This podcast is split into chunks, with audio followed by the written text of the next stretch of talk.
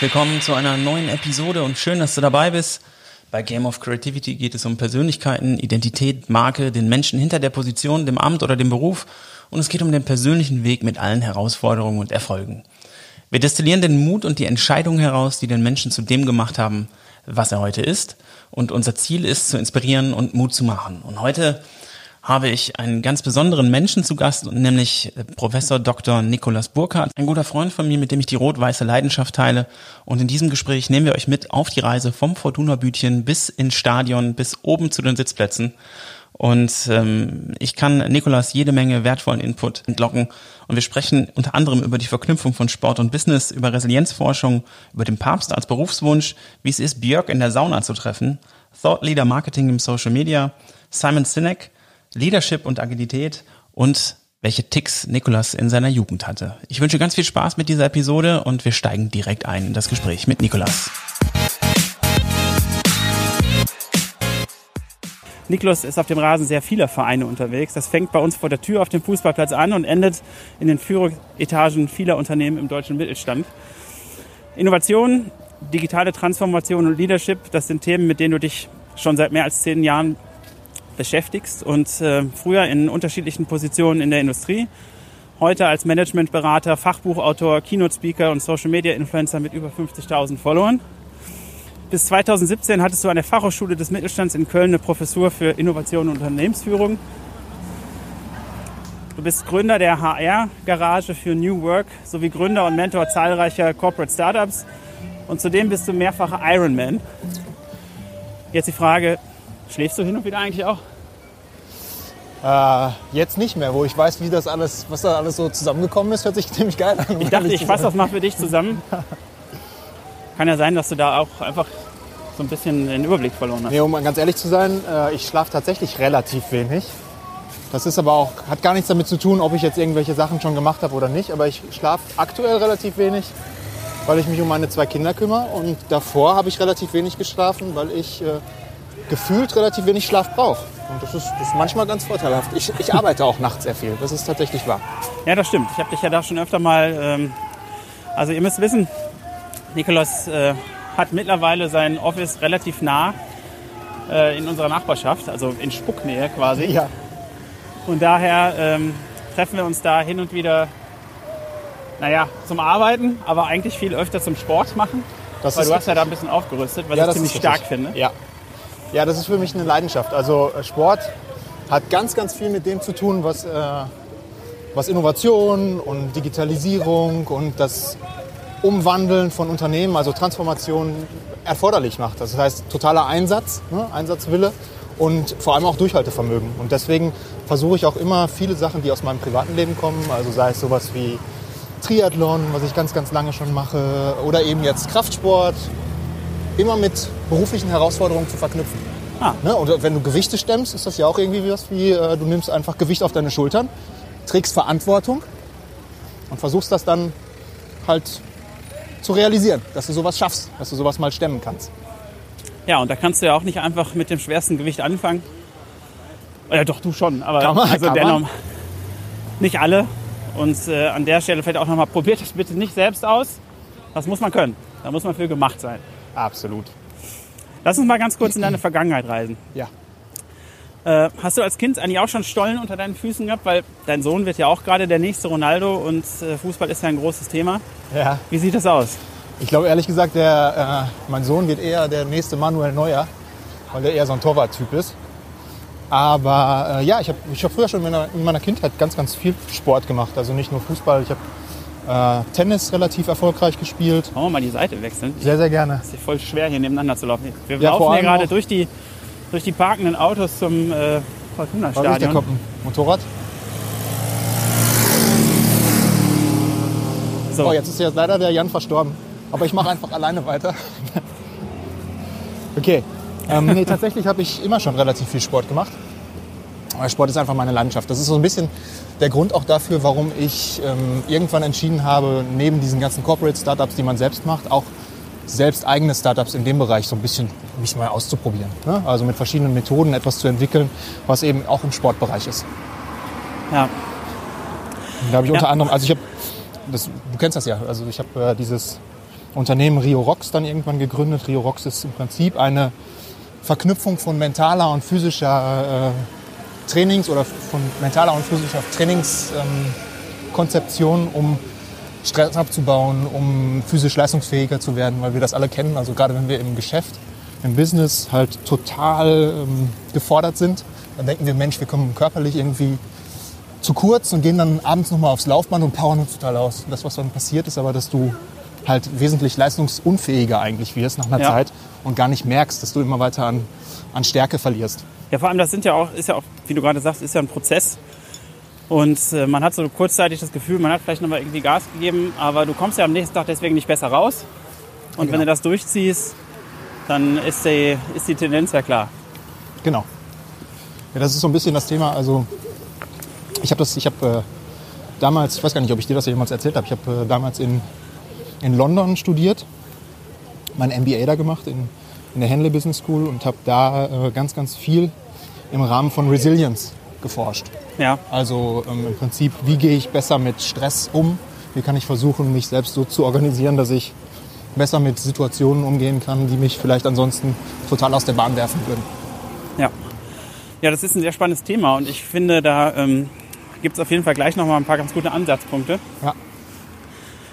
Ähm, ich würde ganz gerne vorab eine Frage stellen und dich bitten, uns mal noch ein Stückchen mit zu dem Zeitpunkt zurückzunehmen, als du deinen Plan aufgegeben hast, was Vernünftiges werden zu wollen. Was ist da eigentlich passiert? Ähm, naja, also eigentlich äh, tatsächlich war, ich wollte mal, äh, als ich ganz kleines Kind war, wollte ich Papst werden. Und also so richtig vernünftig wollte ich, glaube ich, nie sein. Ich bin dann irgendwann auf diesen Trichter gekommen, Mensch, dann muss man, um eine richtige Karriere zu starten, in einen Konzern gehen und äh, keine Ahnung was machen und sich dann da hocharbeiten und hochackern. Aber dann gab es einen sehr doofen Moment, der irgendwie im Nachhinein total lustig ist, der mich dann dazu bewogen hat, das Ganze aufzugeben. Ich okay. habe äh, bei meiner dritten Station, da war ich in einem großen Konzern tätig und da habe ich ähm, auch in so einem Talentprogramm irgendwie teilgenommen, war einer unter, unter glaube ich, zehn, die halt im ganzen Konzern von 72.000 Mitarbeitern damals immer weiter gefördert werden sollten, um halt auf die Position zu kommen, die man sich selbst so wünscht und vorstellt. Und äh, dann war ich in so einem AC und das lief auch gut, war mein Gefühl. Und mich am nächsten Tag ähm, oder zwei Tage später oder so bin ich mit den Ergebnissen zu meinem Businesspartner, HR-Businesspartner gegangen. Mhm. habe gesagt, hey, wie sieht's aus? Guck mal hier, das sind meine Ergebnisse und jetzt müsste es doch eigentlich losgehen. Jetzt müsste ich irgendwie die nächste Position kriegen. Und habe mir schon die Hände so innerlich gerieben. Gedacht, Mensch, das ist jetzt bestimmt irgendwie eine Geschäftsführung, keine Ahnung, wo so eine kleine Bude, die man mal leiten kann. Und dann saß mir der Kollege gegenüber und äh, war auch total happy und schob mir so ein Blatt drüber, wie bei der Mafia, also auf dem Tisch, auf so einem runden Tisch. Sag nichts. Und sagt so, ähm, ja, Herr Burkhardt, wir haben auch wirklich was für Sie. Und ich habe mich gefreut, er hat sich gefreut. Und dann drehe ich das Blatt so oben. Also ich hatte bis dato ähm, eine Leitung für Innovationsthemen und drehe das Blatt um und sehe dann da Leitung Callcenter Osnabrück. Und das war so für mich. Ähm, das ist doch der nächste Schritt. Das war so genau. Das ist mal gar nicht der nächste Schritt. Das ist so. überhaupt nicht das, was ich mir vorstelle. Also Callcenter um Himmels Willen und dann noch in Osnabrück. Gibt es das eigentlich? Also das war irgendwie das, das totale No-Go. Und äh, einen Tag später. physische Anwesenheit dann irgendwie Pflicht oder? I don't know. Auf jeden Fall bin ich dann äh, am nächsten Tag dahin gegangen und habe meine Kündigung eingereicht. Also ohne was anderes zu haben. Ich habe einfach gedacht, Mensch, also ich habe ja auch noch einen Zettel für Sie, schauen Sie mal. Ja, genau. Wenn mich jemand so sowas von überhaupt nicht versteht, ich glaube, dann bin ich auch die falsche Person an der Stelle. Ja. Das ist ja mal eine Geschichte. Ja. ja. Ja, aber so fängt das an, ne? Ja, ich glaube, das gehört halt dazu. Weißt du, du musst immer versuchen, dann auch ehrlich zu dir selbst zu sein. Ist es das, was du dir wirklich vorstellst und wünschst oder ist es das eben nicht? Und wenn du merkst, das ist totaler Bullshit, was du da gerade machst, es ist überhaupt nicht das, wo du, mich, wo du dich mit identifizieren kannst, dann, äh, dann zieh lieber die Reißleine. Auf jeden Fall. Weißt du eigentlich, was deine Eltern antworten, wenn sie auf einer Party gefragt werden, was ihr Sohn so beruflich macht? Also mein Vater geht nicht auf Partys, das ist gut. Der, äh, aber der würde es, glaube ich, wissen weil der ein Fan ist. Der, der sagt das immer zu mir. Das ist ganz lieb. Er sagt immer, er wäre mein größter Fan, was ich super, super süß finde. Cool. Äh, der wohnt ganz weit entfernt. Und wir haben Jetzt relativ. Aber nicht in Osnabrück. Nicht in Osnabrück, nee, in die andere Richtung im Süden. Und äh, wir haben relativ wenig Kontakt, aber trotzdem nur regelmäßig. Und der wird das, glaube ich, positiv beantworten können. Äh, meine, meine Mutter, ui. Nee, die könnte das nicht. Und witzigerweise arbeitet die bei mir. ja, die ist, äh, Ja, was, was sagt die denn dann? naja, die sagt, der macht irgendwas, der macht irgendwas mit Kreativität und der, der spielt mit anderen und so. Aber, und der filmt So auch so wie manchmal. früher halt. So wie früher. Eigentlich hat er sich gar nicht verändert. Ist ja groß geworden. ja. Was antwortest du denn eigentlich, wenn du gefragt wirst, was du machst? Ähm, das ist auch eine gute Frage. Ehrlich gesagt äh, habe ich dafür, glaube ich, auch keine Standardantwort. Ich würde heute sagen, dass ich alles, also so blöd, und abgedroschen, aber ich mache wirklich alles. Lass uns das ruhig mal ein bisschen aufklappen, weil Ja, ich finde das okay. super spannend, was du alles machst. Okay, also ich habe tatsächlich vier Firmen. Die Hauptfirma, die habe ich vor, also quasi zu dem Zeitpunkt, als ich rausgegangen bin, bei dem großen Konzern äh, und dann die Professur übernommen hatte, hatte ich die parallel äh, gegründet. Das ist eine Managementberatung, klassische Managementberatung, Strategie, Innovation und Transformation. Wir beraten große Konzerne, aber auch eben Mittelständler in transformativen Herausforderungen. Irgendwann habe ich aber gedacht, also ich war viel alleine unterwegs zunächst, das ist nicht ausreichend, weil man äh, in großen Projekten tatsächlich nicht ernst genommen wird. Also da musste mehr, mehr Leute Ja, haben. ja, okay. Dann habe ich den zweiten, dritten eingeladen und irgendwann war es dann so, dass ich halt ein Team hatte und gedacht habe, jetzt sind wir in dem Thema zwar unterwegs, aber wir müssen immer noch für große Projekte halt ein paar mehr Leute einkaufen, die auch äh, weitere Leistungen erbringen. Marketing, äh, Videoleistungen und so weiter und so fort. Und dann habe ich gedacht, Mensch, deine Leidenschaft, du hast auch irgendwann Film und Fernsehen studiert, ist doch eigentlich Film. Dann machst du dafür jetzt auch noch eine Bude auf. Und dann habe ich die erste Bude, also neben eben der Hauptfirma aufgemacht, das ist die Firma Kukaru. Die macht eben Videoproduktion. Und irgendwann dachte ich, Mensch, IT ist auch noch ein Ding, finde es auch gut. Hast mal da in dem Bereich promoviert, Usability Engineering. Und äh, dementsprechend habe ich dann die, die, diese Bude auch noch aufgemacht. Also ich, ich mache recht, recht viel, recht breit. Ich kann nicht wirklich erklären, was ich alles tue. Ich versuche damit Spaß zu haben. Ich versuche meine Leidenschaften irgendwie auszuleben. Und ähm, das klappt derzeit ganz gut. Ich finde das ja total inspirierend und vor allem, da gibt es ja auch so einen gemeinsamen Nenner bei allem irgendwo. Ne? Ja. Also das, das, das greift ja alles ineinander, macht ja auch absolut Sinn. Und ähm, du hast ja auch sehr, sehr bunt studiert. Oh ja. Das ging ja über Kunst Ja. zum Teil auch. Ne? Ja. Und was, äh, erklär doch mal, was da noch dabei war. Weil das ist ja, um sowas zu machen, du musst ja schon einen offenen Kopf haben, um da, äh, finde ich, erstmal die, die Muße und den Mut auch zu haben, so ein Ding oder ich- diese ganzen Dinger, die du da hast, äh, nach und nach ans Laufen zu bringen. Ja, also ich habe tatsächlich mal angefangen, äh, recht, recht strukturiert und gut mit, mit Kommunikationswissenschaften und Politikwissenschaften und fand das auch super, aber ähm, irgendwie habe ich recht schnell gemerkt, das kann kein Anknüpfungspunkt sein für eine spätere berufliche Tätigkeit, weil ich nicht in diese Bereiche gehen wollte. Medien, was mit Medien so machen, also in Redaktionen oder so zu gehen, das war nicht mein, meine Welt. Und ähm, dann habe ich irgendwann angefangen, tatsächlich fachfremde Sachen zu suchen und zu studieren, die mich einfach reizen. Also Kunst habe ich gemacht. Ich war dann im, Ausland, habe in äh, Island studiert. Wie kommst du denn eigentlich nach Island? Ach, das war witzig. Das war eigentlich ganz ungeplant. Vieles in meinem Leben ist irgendwie ungeplant und ich nehme das dann immer ganz gerne an. Also geil. ich mag das halt gechallenged zu werden von Sachen, die ich mir selbst nicht ausgedacht habe. Ja, das resoniert auch total mit mir. Also ich habe das auch immer so, so gemacht, aber jetzt immer weiter. Ja, ich habe ähm, ursprünglich sollte ich in, in England studieren, also dieses Erasmus-Auslandsjahr, was man Ja. dann so macht. Und ähm, dann kam irgendwie eine Woche vor Abflug kam mein Prof zu mir und sagte, Mensch, die haben gerade mit uns die, äh, die Zusammenarbeit gecancelt. Das gibt's nicht mehr. In Kingston upon Hull, da sollte ich eben studieren und du kannst jetzt dir zwei Sachen aussuchen. Entweder du gehst nach Reykjavik oder du gehst nach Wien. Und da Wien Wien eigentlich keine Alternative ist, also ich meine, du willst ja schon irgendwie im richtigen, richtigen Ausland sein und auch mal mit Menschen konfrontiert werden, die dir vielleicht nicht so nah sind, weil sie nicht die gleiche Sprache sprechen, bin ich dann nach Reykjavik gegangen und war dann da für neun Monate. Geil. Und das war einfach eine atemberaubende und sehr die, prägende Zeit. war das die dunkle oder die helle Zeit? Die dunkle Zeit. Die dunkle Zeit. Also ich bin äh, im September hin und bin im Juni, glaube ich, zurück.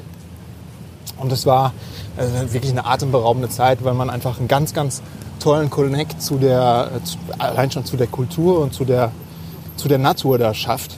Ja, Äh, Und ich hatte halt das große, große Glück, um da wieder zurückzukommen auf dieses Studienthema, ähm, dass ich scheinfrei war und deswegen konnte ich machen, was ich wollte. Und habe dann eigentlich nur gechillt. Ich habe äh, ich hab in einer Fischfabrik gearbeitet.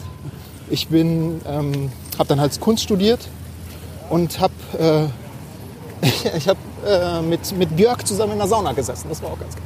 Mit Björk zusammen in der Mit Sauna Björk, gesessen. ja. Wie war denn der Moment? Der Moment war sehr, sehr geil. Also insgesamt waren es viele Momente in der Sauna, die geil waren. Also ich hatte einen, der wirklich sehr wir haben Zeit. war. Wir haben Ja. Zeit. Easy. Wir hatten einen sehr, sehr geilen Moment. Da war, ähm, war so ein dicker alter Isländer. Und ich habe den irgendwie schon wochenlang in der Sauna irgendwie Björk ist dabei ein dicker, gehabt. alter nein, nein, aber das war nur ein witziger Moment. Dann Okay. saß ich mit, mit dem da und der hat dann irgendwann angefangen, mich anzusprechen. Er hat gesagt, ey, du bist jetzt die ganze Zeit hier und du scheinst irgendwie ein cooler Typ zu sein. Ähm, bist du schon vergeben? Ich so gesagt, äh, was? Wie das? Dann hat er gesagt, ja, Björk. meine, meine, Björk halt. genau, Björk halt. Sorry. Ja, meine, meine Hätte er- Tochter, die, meine verstanden. Tochter sucht noch. Ach so. ich gesagt, Und du so, okay. jetzt ist wieder gut? Genau. Dann zeig doch mal, zeig mal. Komm, hast du Nee, dabei? nee, aber er hatte halt Wo kein Bild denn? dabei und dann haben wir uns auch nicht mehr wieder gesehen und dann war das Ding irgendwie durch. Ah, Ja. Nee, genau. Island war eine super gute Zeit. Und, Moment. Ja, Björk? Björk in der Sauna. Ja, Björk in der Sauna. Also die geht da einfach ganz normal hin. Die hat auch eine. Äh, Wart ihr beide alleine in der Sauna? Nein. Nein. Waren da Leibgarde dabei? auch oder was? nicht. Nee, nee, die ist völlig relaxed und total integriert da offensichtlich. Und ähm, du waren dann- abends halt auch. Björk, Autogramm? Willst du eins? genau. Schreib sie mir einmal auf den Hintern, Björk. Nee, tatsächlich ähm, war ein witziger Moment und äh, wir haben regelmäßig halt in der, in der Bar von der gefeiert, abends. Die hatte auch so eine eigene Bar und das war schon, war schon sehr, sehr geil. Viele Abstürze. Das war Boah. lustig. Finde ich gut. Ja. Stark. Genau, dann bin ich wieder zurückgekommen und äh, ich war ja von Haus aus irgendwie mehr oder weniger Geisteswissenschaftler und Sozialwissenschaftler und dachte mir, Mensch, du musst was anderes machen noch. Und dir fehlen halt ein paar Themen und habe dann versucht, im Bereich Ingenieurwissenschaften zu promovieren. Das hat auch ganz gut geklappt. Das war dann an der TU Ilmenau in Thüringen. Da habe ich angefangen. Und weil äh, ein bisschen was gefehlt, guck mal, die sind aggressiv. Ja, ja, ist, ist ein Kölner. Kölner? Kölner oder? Kölner. Nee, ist tatsächlich mit dem D, aber vielleicht hat er sich ein Auto geliehen. Das Ja. ist Deutschland, ey. Ah, der geht schon mit der richtigen Einstellung auch ins Stadion. Ja, ja, ja, ein bisschen Spannung. Fährt auch nur noch ersten Gang. ja, stark. Schön am. Naja. Ähm.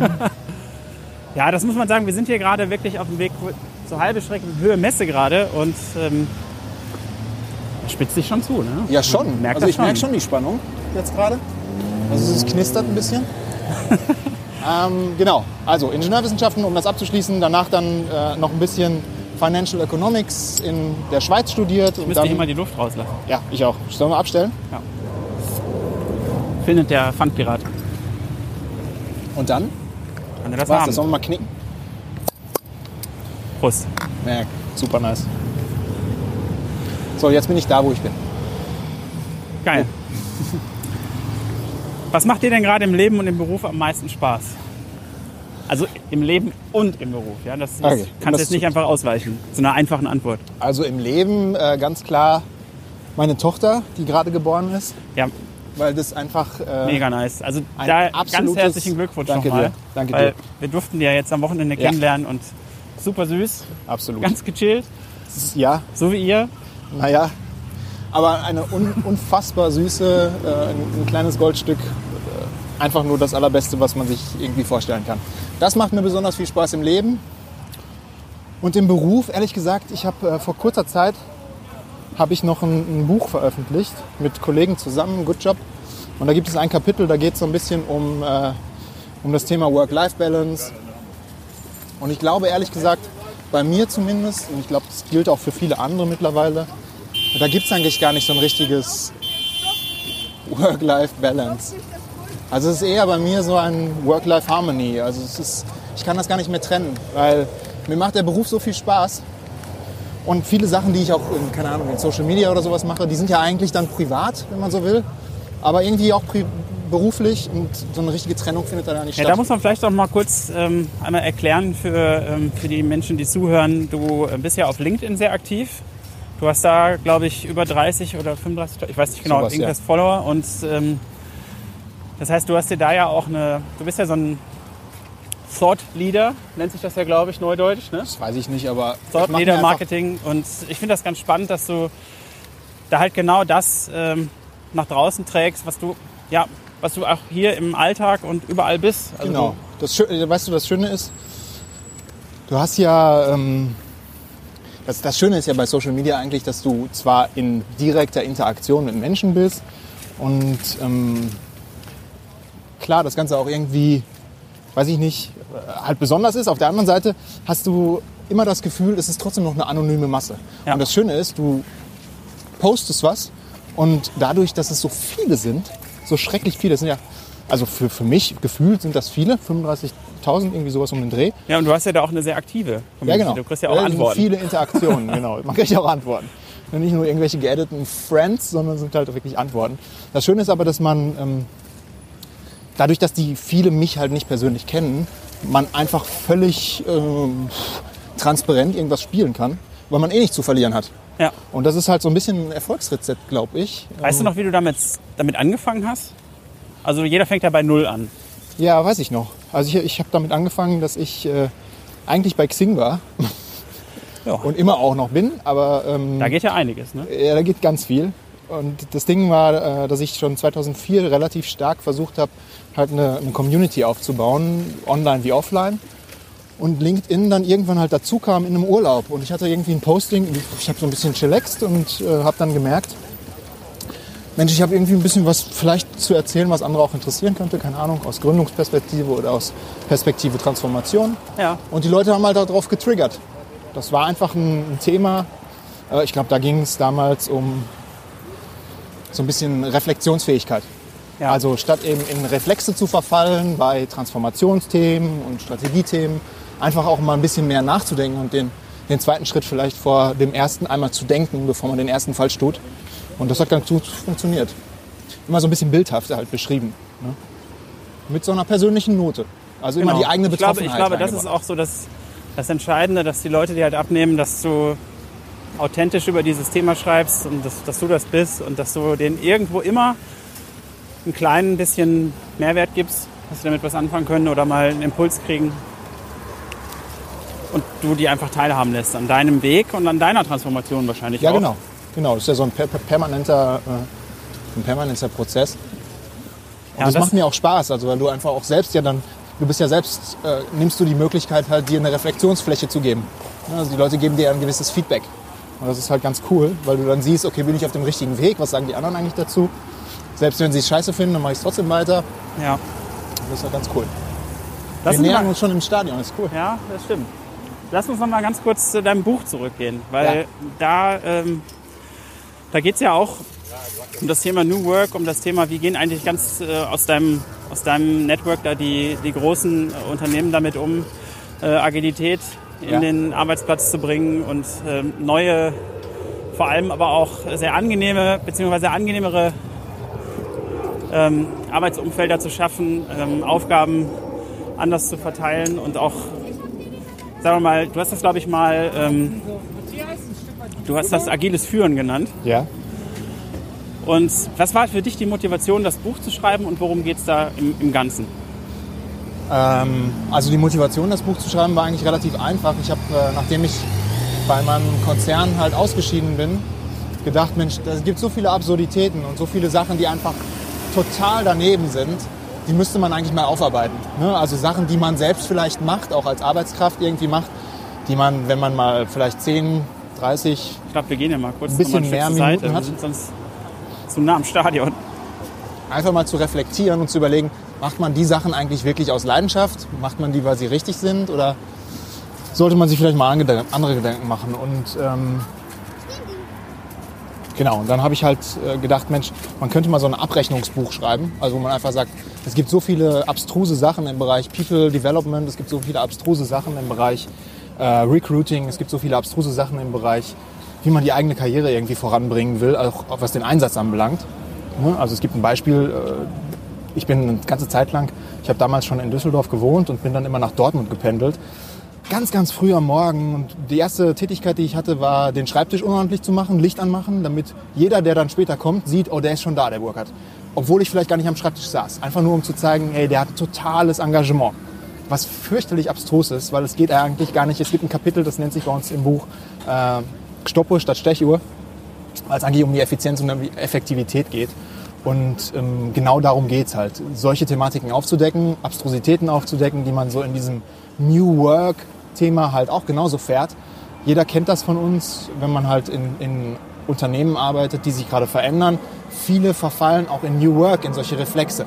Bauen einen Kickertisch irgendwo auf oder stellen einen Kühlschrank mit Club Mate auf und denken, alles wird gut und alles ist anders. Aber das ist halt nicht das Ding, sondern du musst halt schon schauen, dass du auf die neuen Herausforderungen halt reagierst. Sei es ja im, digitalen Bereich, sei es eben auf die Dinge, die jetzt geäußert werden von Mitarbeitern, weil sie einfach merken, dass sich der Markt verändert. Ne? Genau. Also es ist einfach jetzt ein Mitarbeitermarkt. Die Leute können sich quasi aussuchen, aktuell noch, toi toi toi, wie, ähm, wie und wo sie arbeiten. Und die Talente werden einfach rarer. Und deswegen ist man eigentlich in einer ganz guten Position. Und wenn man das weiß als Unternehmen, muss man eigentlich um ganz, ganz andere Sachen versuchen zu buhlen und, und zu kämpfen, als wenn man äh, so einen komischen Kickertisch oder sowas aufstellt. Ja, das kann halt absolut. nicht die Lösung sein. Ne? Das ist so ein bisschen reflexartig. Klar. Genau. Ich habe da gerade ein, äh, ein Buch gelesen von Simon Sinek, Ja. ähm, Good Leaders Eat Last heißt das, glaube ich. Und um dann eine Sache rauszugreifen, die da wunderbar zu passt, ähm, er sagt, oder er gibt ein Beispiel, dass ähm, ein, ein Investor bzw. einer, der verschiedene Unternehmen aufgekauft hat, das nächste Unternehmen aufkauft. Das ist so ein Unternehmen, was äh, im, im, im Stahl, äh, in der Stahlverarbeitung tätig ist. Und er hat sich, ähm, er wollte eigentlich nur diesen, diesen, ähm, diese Marketingabteilung besuchen, um sich den mal vorzustellen. Hat dann aber ein paar Leute da unten getroffen, hat festgestellt, da wird strikt unterschieden. Links sind die Büros, rechts ist die Fertigung. Und äh, er hat sich so ein paar Leute aus der Fertigung geschnappt und hat gesagt, pass auf, erzählt mir doch mal, wie es hier so ist.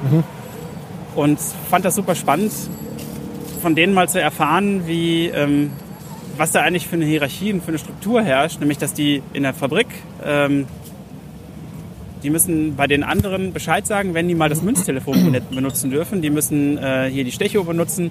Und er hat also festgestellt, dass da zwei unterschiedliche Welten herrschen. Das Erste, was er gemacht hat, ist, als er das Ding übernommen hat, er hat alle auf eine Ebene gesetzt. Er hat alle, allen das Gefühl gegeben, dass sie eine Stimme haben und hat damit das komplette Unternehmen verwandelt, hat damit äh, das Unternehmen in eine ganz andere ähm, Wertschöpfungskette geführt, hat die viel erfolgreicher gemacht und am Ende wieder profitabel gekriegt. Allein durch die Komponente Mensch und durch die Komponente, ich gebe den Menschen die Wertschätzung, die sie eigentlich brauchen, um aus sich heraus motiviert zu sein. Ja. Ja, das, das, ist- greift ja auch da ein, Genau, das, das greift da sehr stark ein. Ich glaube, dieses, ähm, das Thema, warum wir dieses Buch so genannt haben, Good Job, ist halt, weil wir davon ausgegangen sind, dass wenn man einen, als Unternehmen den Mitarbeitern einen guten Job bietet, dann machen sie auch einen guten Job. Davon Genau. gehen wir aus. Und, und guter Job heißt in dem Zusammenhang ganz, ganz viel Menschlichkeit zeigen. Also eben Kommunikation auf Augenhöhe und so weiter und so fort. Man darf dabei, ich glaube, das ist wichtig, das auch zu betonen, man darf dabei nicht ähm, das Ganze gleichsetzen mit Hierarchieabbau oder so, weil das ist halt immer eine situative Thematik. Also wenn ich mir gerade auch, wo du das Buch von Simon Sinek ansprichst, der hat da auch ein ganz interessantes zweites Beispiel drin oder weiteres Beispiel drin, da geht es eben um die Navy Seals oder überhaupt ums, um die Armeen, um, um Militär. Genau. Und im Militär ist es halt so, wenn du da Hierarchien abbauen würdest, dann würde es natürlich nicht funktionieren. Also es ist, ist halt Bullshit. Und die Frage ist dabei so ein bisschen, wieso funktionieren halt andere Militärs vielleicht dann trotzdem besser als, als, als übrige? Und wie geht es, dass so, ein, so eine Militäreinheit wie die Navy SEALs, die wir alle aus, aus der Akte Jane mindestens kennen, Ja, natürlich. ne? Wer kennt das nicht? Wer kennt das nicht, genau. Ähm, das ist halt eine, eine der größten und, und besten Eliteeinheiten der Welt. An, un, unangefochten und völlig anerkannt äh, international. Und die Frage ist halt, wieso funktionieren die so viel besser? Und das Ding ist, äh, da kommt eben auch der Titel von dem Simon Sinek her, äh, Leaders Eat Last. Die Leitenden, also die wirklichen Führenden dort bei den Seals, die essen tatsächlich zuletzt. Also wenn an die Essenstelle gegangen wird, dann essen erst eben die normalen Soldaten, bis eben irgendwann der General oder sonst wer halt dazukommt und sich dann quasi den letzten Löffel greift. Und ich glaube, darum geht es so ein bisschen. Also es gibt halt beim, im Leadership gibt es das Thema ähm, Servant Leadership. Also so ein bisschen dienendes Leadership. Und das ist halt etwas, was es auch schon seit Ewigkeiten gibt. George Washington hat das irgendwann mal Das ist ein spannendes Beispiel aus deinem Buch. Also, ist ein das kannst spannendes du gerne mal Beispiel. ganz kurz geben. Ist auch ein nettes Beispiel. Ist einfach aus dem amerikanischen Bürgerkrieg heraus, wo ähm, George Washington halt bei einem, an einem Tag, wo es dann wahnsinnig regnerisch war und schon kalt und, und, und, und nass und sonst was, äh, zu einer Militäreinheit reitet und dann sieht, dass der Corporal, also der Befehlshabende für diese Militäreinheit, gerade dabei ist, zu befehligen, dass eben die Soldaten ein, äh, ein, ein Fort aufbauen. Und die kommen einfach nicht mit dem Balken, den sie da haben, weil der so glitschig und nass ist, kommen sie nicht klar, die können ihn nicht aufstellen. Und George Washington fragt eben den Corporal, wieso hilfst du denen denn nicht? Und äh, der Corporal erkennt halt George Washington nicht und sagt nur, siehst du nicht, dass ich der Corporal bin? Und äh, George Washington sagt nur, oh verdammt, äh, tut mir schrecklich leid. Steigt ab von seinem Pferd, geht eben zu, sein, zu seinen Soldaten ehrlicherweise und hilft ihnen eben dabei, das Ding aufzusetzen und sagt ihnen zum Abschluss, äh, wo alle eben den Schweiß in der Stirn haben, wenn ihr wieder ein Problem habt, dann ruft nach eurem Leader, George Washington. Und ich glaube, das ist es halt so ein bisschen. Also sich für die Sache einzusetzen und halt mit gutem Beispiel voranzugehen, sich nicht rauszunehmen, sondern zu, darauf zu setzen, dass man halt für seine Leute da sein soll. Mhm. Ich glaube, das, das ist halt auch so ein Erfolgsrezept, was ich selbst persönlich versuche in meiner Firma oder in meinen Firmen umzusetzen, selbst wenn es nur so wenige Mitarbeiter sind. Das sind ja nicht mehr als zehn. Aber am Ende des Tages gilt es halt in jeder kleinen Einheit, immer zu versuchen, sich nicht dann plötzlich emporzuheben. Man ist nicht wichtiger als die anderen, sondern man versucht immer auf Augenhöhe zu sein. Super spannend und so, so inspirierend und ähm, ich finde das absolut wertvoll, dass man, ähm, dass man diese Gedanken einfach mal auf sich wirken lässt und kann da auch jedem nur ans Herz legen, mal in die Shownotes zu schauen. Da gibt es einen Link zu dem Buch und da kann jeder einfach mal äh, in die Leseprobe gucken oder das Ding einfach direkt ziehen. Lohnt sich auf jeden Fall. Ähm, ich habe noch eine Frage zum, zum Heute. Ja. Und würde dann ganz. Geil. Ja. Gekauft. Ja. Podcast abgeschlossen. Ja. ähm, muss mal gerade gucken, wo ich sie habe.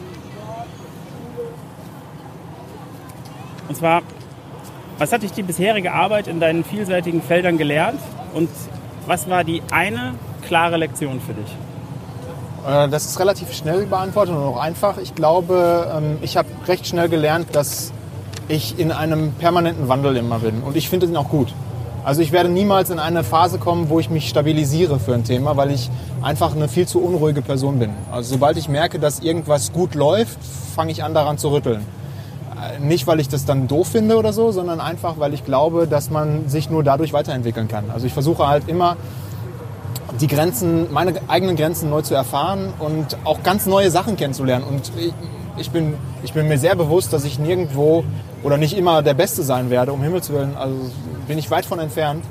Ja Aber es geht halt genau, es geht halt darum, man ist so kurz auf der Welt, ehrlich gesagt. Und ich versuche halt so viel wie möglich halt mitzukommen. Ich bin, irgendwann hat man, das ist tatsächlich wahr, das ist tatsächlich wahr, irgendwann hat ein Freund von mir mal gesagt, du bist wie ein Schwamm.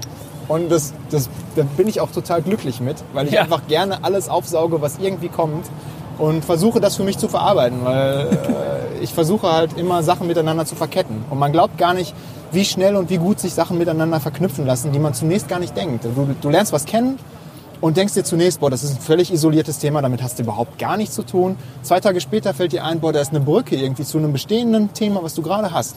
Also hast du ein Learning daraus gezogen und plötzlich ist das so wertvoll gewesen, dass du was kennengelernt hast, irgendwann mal vor zwei, drei Tagen, äh, was du vielleicht sonst niemals erfahren hättest.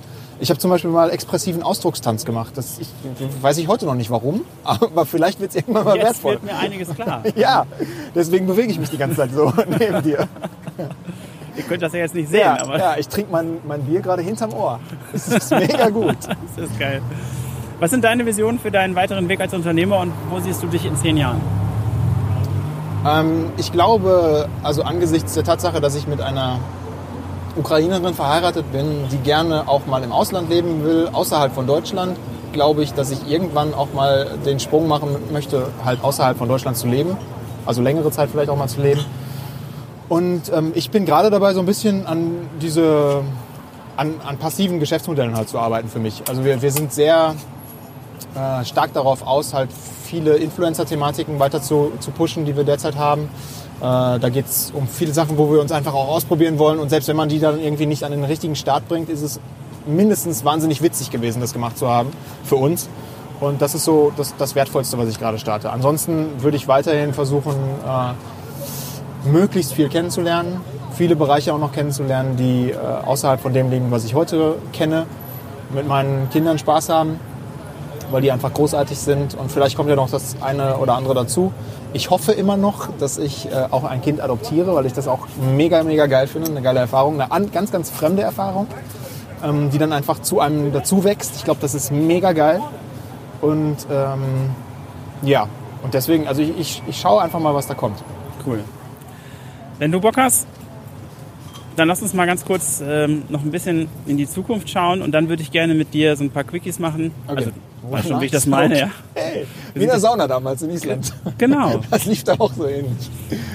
Und ähm, da geht es einfach am Ende des Podcasts immer darum, dass man so ein bisschen QA macht, äh, ein bisschen was zum Anfassen für die Hörer, so direkte Takeaway-Value bieten und ein bisschen was mitgeben. Aber okay, Buzzwords also. Frage zur Zukunft. Wie wird sich die freie Wirtschaft deiner Meinung nach verändern müssen? In Klammern. Oh, okay, das ist natürlich jetzt ein harter Cut. Muss man ja nachdenken. ähm, ich lasse dich nicht einfach so. Also, also lass die, uns gerne schon mal ein die, Stückchen weitergehen. Die freie Wirtschaft. Äh, Oder die Wirtschaft. Also die Wirtschaft, okay.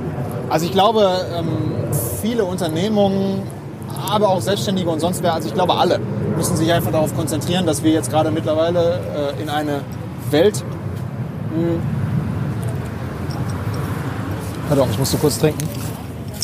In eine Welt abgetaucht sind, die, glaube ich, wesentlich volatiler geworden ist und unsicherer geworden ist und komplexer und eben auch mehr, mehrdeutiger. Man nennt das eben auch diese VUCA World. Und ja. ich glaube, dass wir. Ähm, Red euch weiter. Ich glaube, kann ich kaum. Ich, ich, bin so geflasht von dem, was du gerade tust. Ähm, ich glaube, dass, dass viele Unternehmungen eben gerade auch dabei sind, das zu realisieren und sich eben darauf einzustellen, dass es keine stabilen Momente mehr gibt. Also mhm. früher hatte man, es gibt, es gibt diese sogenannten, nennt sich Kondratiev-Zyklen. Das heißt, besagt, dass man Anfang des 19. Jahrhunderts wahnsinnig viel Zeit noch eben hatte, sich auf neue Veränderungen in der, ähm, in der Geschäftswelt und in der Gesellschaft einzustellen. Heute hat man das eben nicht mehr. Wir kennen alle diese schnelllebigen Trends. Und ich glaube, darauf müssen wir uns einstellen, dass wir wesentlich agiler und, und flexibler sein müssen, um auf Trends und auf neue Gegebenheiten rea zu reagieren und damit eben auch für uns einen, Mehrwert zu finden. Also, keine Ahnung, wenn ich irgendwas sehe, da dann nicht nur zu sagen, okay, interessiert mich nicht, sondern zu sagen, was kann das für mich bedeuten? Ne? Also quasi so ein bisschen auch strategischer werden. Also ist wahrscheinlich nicht wirklich befriedigend die Antwort, aber. Ja, auf jeden Fall. Also ich meine, ich glaube, dass viele Menschen das ja auch schon verstanden haben. Ähm, du hast ja damals diese, diese unglaublich geile Tour gemacht durch, durch Deutschland mit ähm, ja über den Tellerrand blicken. Das ja. war wörtlich genommen und du bist an der, mit dem Fahrrad an äh, der deutschen Grenze ja ringsherum gefahren. Das stimmt. Und hast ja da auch, glaube ich, Gespräche genau über dieses Thema geführt. Ja, genau. Geguckt, wie, ähm, wie die Leute darauf reagieren. Wie, wie war denn das eigentlich? Was war so dieses Feedback darauf, dass du das gemacht hast und was haben diese Gespräche für dich ergeben? Also das, das Feedback darauf, was ich da gemacht habe, war mir ehrlich gesagt relativ egal weil das eine Tour war, die rein für mich irgendwie war. Mir ging es darum, man spricht ja sehr, sehr häufig von Out-of-the-Box-Denken und mir ging es aber erstmal darum, diese Box überhaupt kennenzulernen, weil ich war zwar viel in Deutschland unterwegs, aber viele Ecken kannte ich halt noch nicht und da dachte ich mir, Mensch, fahr doch mal die, diese, diese Ränder von Deutschland ab und dabei habe ich einfach wirklich so unglaublich viele und interessante Menschen kennengelernt und auch viele Eindrücke gehabt. Und man sagt, dass äh, also gerade visuelle, olfaktorische, gustative, keine Ahnung, verschiedene Sinne, die angesprochen werden und Eindrücke, die man einsammelt, halt wahnsinnig viel Wert für die Weiterentwicklung halt bringen. Also, keine Ahnung, ich bin irgendwo in der Uckermark und da riecht es einfach anders. Da riecht es anders, da sieht es anders aus, die Menschen sind anders. Das ist einfach ein Impuls, den man kriegt für das Gehirn, der einen ehrlich gesagt wirklich weiterbringt. Das hört sich jetzt alles so esoterisch an, aber tatsächlich ist das auch nachweisbar. Und ähm, das war für mich ein ganz, ganz wichtiger Moment. Dafür habe ich mir 25 Tage Zeit genommen, war 25 Tage mit dem Rennrad unterwegs, bin einmal drum gefahren mit einem äh, Kollegen zusammen. Da, das muss man sich auf der Zunge mal zergehen lassen, weil diese, wenn ich mir jetzt vorstelle, nur mal so aus meinem unerfahrenen Radlerbewusstsein, ja. dass ich für eine Umrandung von Deutschland 25 Tage brauche, ich hätte gefühlt gesagt, ich brauche ein Jahr. Nee, das sind 220 Kilometer am Tag. Diese bin ich da äh, geradelt. Und ich hatte mein, mein Rennrad und ein Triathlon-Bike. 120, das, das radel ich im Jahr. und ähm, habe dann abends immer äh, in den Zielorten, wo wir dann geschlafen haben, habe ich dann Interviews mit drei verschiedenen Firmen geführt oder mit äh, sehr interessanten individuellen Vertretern. Und das war einfach, es war unfassbar bereichernd. Ich würde das auch wieder machen. Also ich würde auch wieder was anderes machen, um ehrlich zu sein. Ja. Ich hatte zwischenzeitlich schon überlegt, weil ich so eine Leidenschaft auch fürs Rudern habe, ob man sowas nicht auch mal machen kann, irgendwie um Großbritannien oder so drum herum zu rudern und den Brexit zu stoppen dadurch, keine Ahnung. ähm, nee, tatsächlich äh, ist das ein, ein Riesending gewesen. Es hat wahnsinnig viel Spaß gemacht. Und was war die Frage eigentlich? Du hast sie hinreichend beantwortet. Ah, okay. Wir, wir kommen zum QA und ähm, ich gebe dir einfach ein paar Fragen und du sagst, was dir dazu einfällt. Ja. Sind aber natürlich auch ein paar konkrete dabei. Also, wer sind für dich die einflussreichsten Persönlichkeiten oder Lieder aktuell? Beschränken wir es mal auf drei. Oh. Wow. Ähm, da, da muss ich jetzt ehrlich gesagt, also auch das ist wahrscheinlich gar nicht die Antwort, die du hören willst, aber ich muss ehrlich gesagt gestehen, dass ich recht wenig lese und mich auch recht wenig von anderen inspirieren lasse. Also äh, das hört sich ganz doof an und so, äh, weiß ich nicht, vielleicht cool. auch so ein bisschen abgedreht, aber mir ist es eigentlich nicht wichtig, was andere machen, weil ich alle Menschen irgendwie wertvoll finde und ich, ich, ich sehe auch in jedem irgendwie einen Leader-Typen oder zumindest einen Impulsgeber für irgendwas. Und mich jetzt an, keine Ahnung, äh, Herrn Bezos oder sonst wen dran zu hängen, würde ich nicht tun. Also sind alles tolle, tolle Menschen bestimmt, aber ich habe jetzt keinen, dem ich folge. Dem Alles ich klar, sage, cool. Bam. Welches Unternehmen gibt es noch nicht, das unbedingt gegründet werden sollte?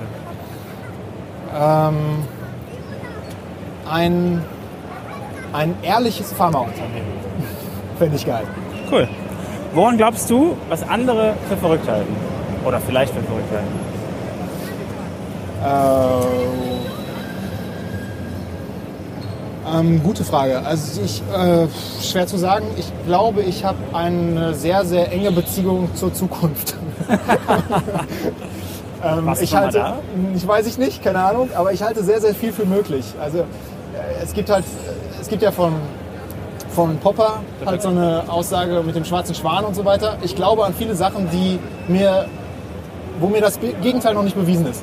Das heißt, alles, wo wir gesagt können wird, schon mal dabei hochgehen. machen wir. Alles, wo wir oder wo ich, wo ich höre, da ist das Gegenteil noch nicht bewiesen worden, da glaube ich erstmal dran. Finde ich erstmal okay. Geil. Was würdest du deinem jüngeren Ich aus heutiger Sicht mit auf den Weg geben? Ähm, schließ schneller mit Ich werde Papst ab. Das hat nämlich vier Jahre gebraucht. Da wollte ich nochmal drauf zurückkommen eigentlich, weil ich habe damals gedacht, ich werde mal zur Schweizer Garde gehen. Das wäre ja geil gewesen, ne? Ja, das wäre mega geil gewesen. Hättest du mich beobachten können. Ja, vor allem hätte ich dich Und beschützen beschützen. können. Ja, absolut. Nicht, dass du das nötig hättest, aber das wäre geil gewesen. Ja. Hast du für dich wichtige Routinen in deinem Leben? Routinen? Ja. Ähm, boah, nee, ehrlich, nein. Eigentlich nein. Ich hab, ja, Easy. eigentlich nicht. Danke. So, wir checken jetzt hier gerade mal ein. Stehen hier gerade vor, den, äh, vor dem Einlass bei Fortuna. Es wird heiß langsam, ne? Die Stimmung, meine Stimmung Jacke. steigt. Boah, nee, aber auch in der Jacke wird's heiß. Also da kommt auch direkt die nächste Frage. Was ist so dein Powerfood oder dein Energiebooster? Hast du da was? Steak. Geil. Medium oder blutig? Roh. Noch geiler. An der Kuh. Ich, ich kau an der Kuh. Wozu kannst du heute leichter Nein sagen als noch vor einigen Jahren? Äh, zu Projekten. Was oder wer inspiriert dich und von welchen drei Quellen hast du im letzten Jahr am meisten gelernt? Ich weiß, du willst das nicht so sagen, aber vielleicht ist da ja was. Aber willst du mir was in den Mund legen? nee, tatsächlich, also völlig unspektakulär, wenn ich das jetzt sagen würde, weil das sind halt Leute, die kennt kein Mensch. Also meine Frau ist mega inspirierend, weil meine Frau einfach sich auch selbstständig neu erfindet und eine irrsinnige Entwicklung gemacht hat. Sie hat eine, eine, eine starke, große Führungs, ähm, Führungsverantwortung übernommen in den letzten Jahren. Das war wahnsinnig inspirierend, wie man von außen halt ähm, sehen konnte, wie sie sich so verändert hat. Ja. Und ähm, ich, ich, wie gesagt, ich hänge eigentlich eher an solchen echten und greifbaren Persönlichkeiten als an irgendwelchen Leuten, die vielleicht in Social Media viel unterwegs sind oder von denen ich Berichte bekomme. Was ist eine deiner gerne auch skurrilen Eigenheiten, auf die du nicht mehr verzichten möchtest? Ähm, skurrile Eigenheiten. Immer da rein. Naja, also ich würde da schon drauf verzichten, aber ich weiß, dass ich nicht kann. Ich habe so einen, äh, schon seit der Kindheit habe ich so einen Tick. Ich habe äh, tatsächlich immer schon in der Kindheit ein Problem gehabt, wenn Sachen nicht gerade waren. nee, ist kein Spaß. Also wenn ich mich einmal um die eine Achse gedreht habe, dann musste ich mich zwingend auch um die andere drehen. Und das Problem war, dann habe ich mich ja auch um die eine und um die andere in einem einmal- Muster gedreht. Lass uns mal gerade hier einmal um die eigene Achse drehen und Ja. äh, das Episodenbild aufnehmen. Ich finde das gerade ganz cool hier. Episode. Wie wir hier, damit die Leute auch sehen, wo wir hier gerade eingelaufen sind. So, alles klar. Äh, genau, und das ist so ein bisschen mein, mein Issue. Also ich habe irgendwie eine Schwierigkeit, äh, Muster zu brechen. Gerade für mich selbst. Aber ist okay. Ich komme damit klar Ja, das ist ganz spannend, wo du ja eigentlich über Transformation sprichst. Absolut, absolut. Völlig richtig. Für andere ist das auch okay. Aber nicht für mich. Okay. Habe ich immer schon so gemacht.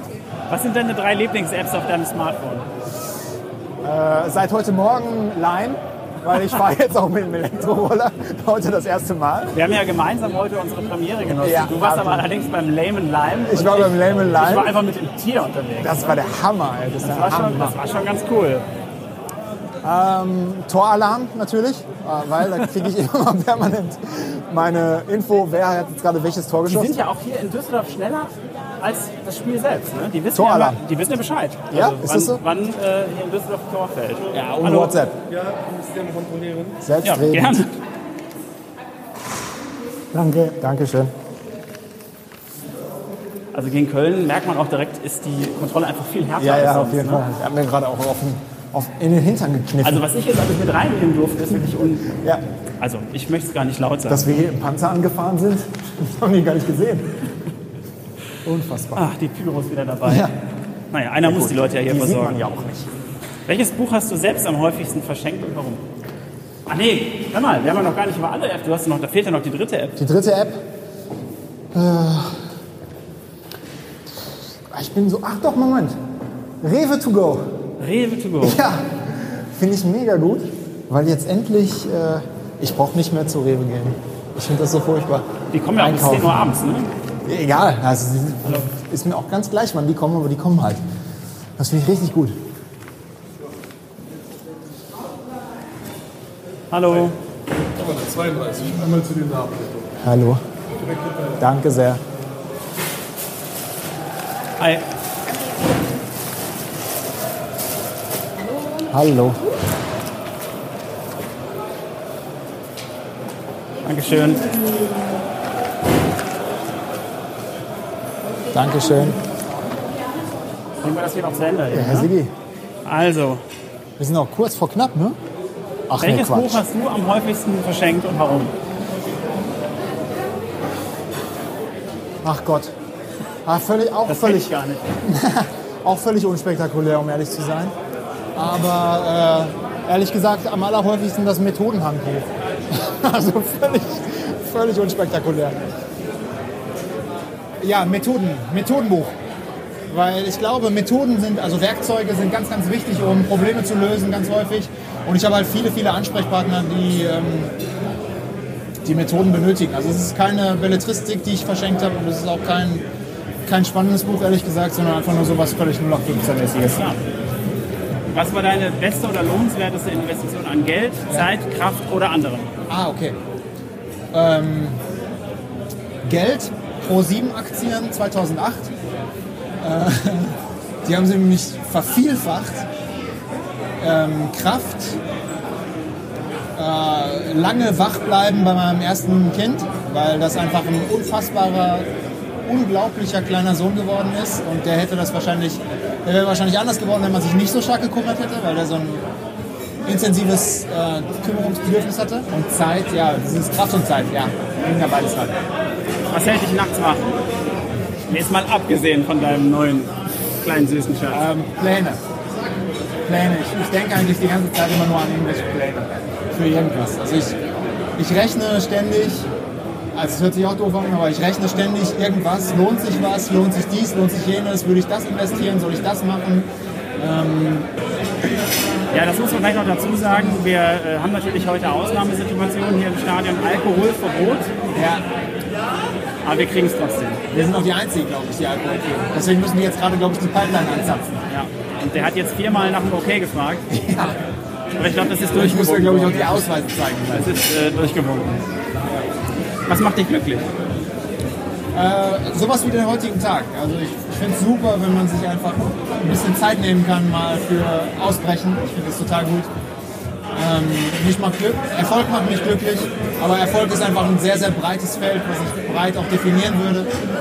Ähm, meine Familie macht mich mega glücklich, ähm, aber auch berufliche Erfolge machen mich happy. Ich finde also Und dieses, und dieses kleine weiße Board, was du an deinen Fitnessturm dran geschraubt das hast. macht mich unfassbar glücklich. Das macht mich vielleicht am glücklichsten. Ich bin schon mega heiß darauf, dass wir das endlich mal zusammen. Ja, da steht der Workout, äh, das Workout of the Day steht da drauf. Das ist aktuell ex extrem challenging, um ehrlich zu sein. Musst du dir angucken, das ist wirklich fies. Aber es macht mich glücklich, wenn ich sehe, dass alles abgehakt ist. Also morgen gehen wir ran. Definitiv. Alles klar. Ja. Woran arbeitest du gerade und worauf dürfen wir uns freuen? Ich habe zwei weitere Bücher, die ich gerade schreibe, parallel. Und ich werde mit Sicherheit noch die eine oder andere Firma jetzt nächstes Jahr gründen. Und ansonsten, ähm, ja, keine Ahnung, was da kommt. Ich weiß es nicht. Also ich bin, ich bin sehr gespannt, was 2020 bringt. Aber ich glaube, die, also es ist eigentlich das, die Würfel sind so gut gefallen bis dato für 2020. Und ich habe einfach nur vollstes Gottvertrauen, dass es ein mega, mega gutes Jahr wird. Gibt es was, was meine Hörer für dich tun können? Ja, also jederzeit in Kontakt treten mit mir. Ich finde das immer inspirierend und cool, wenn ich Leute habe, die vielleicht andere Sichtweisen haben, die mich irgendwie challengen oder die ähm, mich cool oder scheiße oder sonst was finden, alles gut. Ähm, aber ich finde es gut, wenn, wenn man halt in Kontakt ist. Ich finde es super. Ja. Geil. Adden, keine Ahnung. Dann kommen wir direkt zur letzten Frage. Wie kann man dich erreichen und wo trifft man dich? Ähm, bei LinkedIn bin ich immer da. Ich habe eigentlich, ich schlafe auf meinem Telefon. Das heißt, egal zu welcher Zeit am Tag, ich bin immer verfügbar. Das stimmt, du antwortest eigentlich immer Ja, sofort. das ist, tatsächlich ist das wahr. Teilweise bevor ich gefragt habe. Das ist, ja, das ist Predictive Antworting. Ähm, ist richtig stark. Habe ich erfunden. Das ist ein neues Konzept. Ja, ist ein neues Konzept.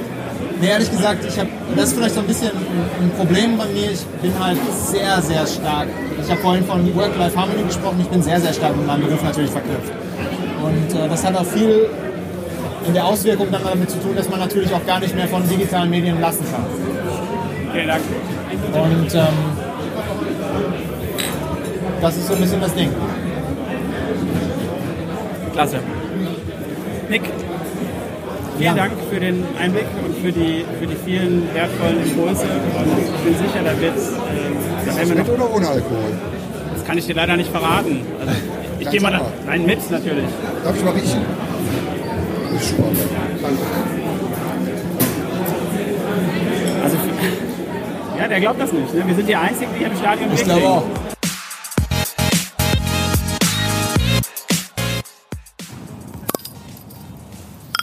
Auf den Sieg. Auf den Sieg. Das wäre natürlich das Allergeilste, wenn es jetzt genauso weitergeht, wie der Spieltag schon gelaufen ist. Ja. Der war ja einfach unfassbar, der Ja, Spieltag. also ist auf jeden Fall Tendenz Heimsieg, ne? Ganz klar, auch recht hoch. ich rechne aktuell mit einem 9 zu 0. Ja. Ich bin mir aber noch nicht sicher, wer die Tore macht. Ja, also auch der 9 zu 0 Tipp, der ist ja, äh, wie wir in England da gesehen haben, relativ gut im Rennen. Ne? Da hat ja auch einer 9-0 getippt und hat da mal kurz Stimmt. die Bank gesprengt. Das ist richtig. Das ist richtig. Der Kloppo hat gestern auch noch das 2-1 gemacht, ne? In der 94. Liverpool hat, Hat er sich gegen, selbst eingewechselt? er hat sich selbst eingewechselt und hat dann mit einem Pfahlrückzieher von der eigenen Eckfahne in den Winkel den Torwart mit reingeschossen. Das war unfassbar. Habe ich auch noch nicht gesehen. Ich meine, der ist da ja für bekannt. Ne? Also der ist hat dafür ja bekannt, hat er ja auch Dinger gemacht. angekündigt, dass er das macht. Aber das hat er dann wirklich Haben auch durchgezogen. alle nur, das ist wie beim Kickern, den, den Torwart hochnehmen Mhm. und dann den Winkel schnibbeln. Ja gut, aber das ist ja so Standard.